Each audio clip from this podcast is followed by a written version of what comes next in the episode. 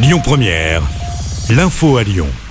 Bonjour Rémi, bonjour Jam et bonjour à tous. Après la grande mobilisation d'hier contre la réforme des retraites, les syndicats appellent à une nouvelle journée d'action dans 10 jours, le mardi 31 janvier.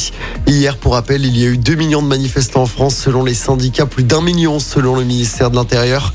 À Lyon, ils étaient entre 23 000 et 38 000 pour défiler contre cette réforme. Entre la manufacture des tabacs et la place Bellecour, 18 personnes ont été interpellées. En politique, Olivier Faure est reconduit à la tête du PS. Le Parti Socialiste l'a confirmé. Le premier secrétaire sortant a récolté 50,83% des voix au second tour selon le parti. Hier soir, pourtant, Olivier Faure et Nicolas Mayer-Rossignol revendiquaient tous les deux la victoire.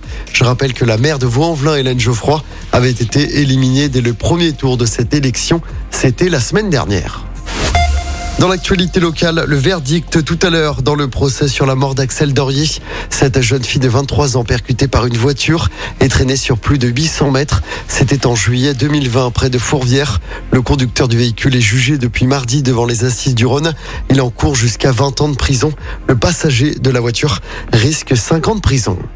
À Lyon, une jeune cycliste dans un état grave après avoir été percutée par une voiture. Ça s'est passé dans la nuit de mercredi à hier. C'était sur l'avenue Berthelot dans le 7e arrondissement. La victime a été projetée à plusieurs dizaines de mètres. Le conducteur de la voiture âgé de 22 ans a d'abord pris la fuite avant de se présenter de lui-même à la police. Il était alcoolisé au moment des faits. On en sait plus sur le terrible meurtre de Saint-Priest. Pour rappel, mardi soir, des morceaux de corps ont été retrouvés dans la canalisation d'un immeuble. Selon le progrès, la victime serait un adolescent de 16 ans. Il avait disparu depuis le 13 janvier.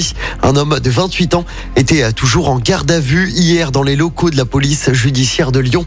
Il est soupçonné d'avoir tué l'adolescent, puis d'avoir découpé son corps avec une scie électrique.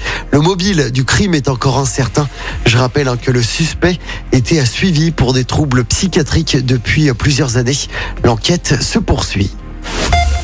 Allez, on passe au sport en basket. L'Asvel se déplace en Italie ce soir, 20e journée d'Euroleague. Les Villeurbanais affrontent l'Olympia Milan, c'est à 20h30. En rugby, le Loup reçoit les Bulls.